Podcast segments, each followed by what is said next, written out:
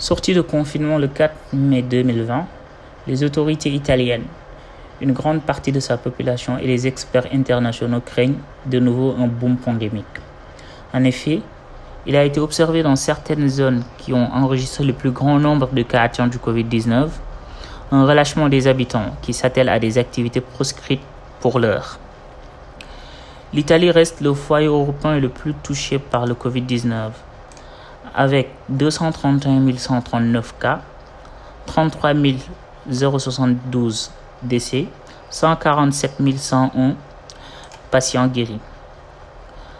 Cependant, sa gestion reste un cas d'école.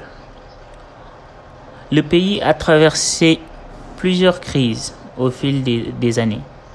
En 2008, il a été question pour ses voisins de lui venir en aide pour soutenir son économie, ce qui ne peut se faire actuellement car la pandémie est mondiale et chaque pays essaie de trouver des stratégies pour soutenir son économie.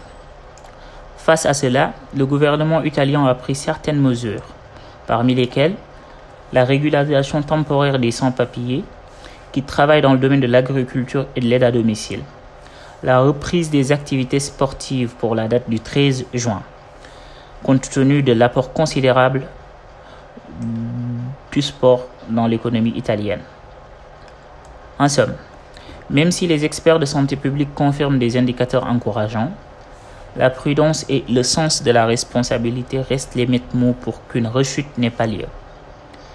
De plus, avec le point moins restrictif de sortie de confinement qui se profile à l'horizon, il convient si cela est adopté de mieux se protéger avec les gestes barrières.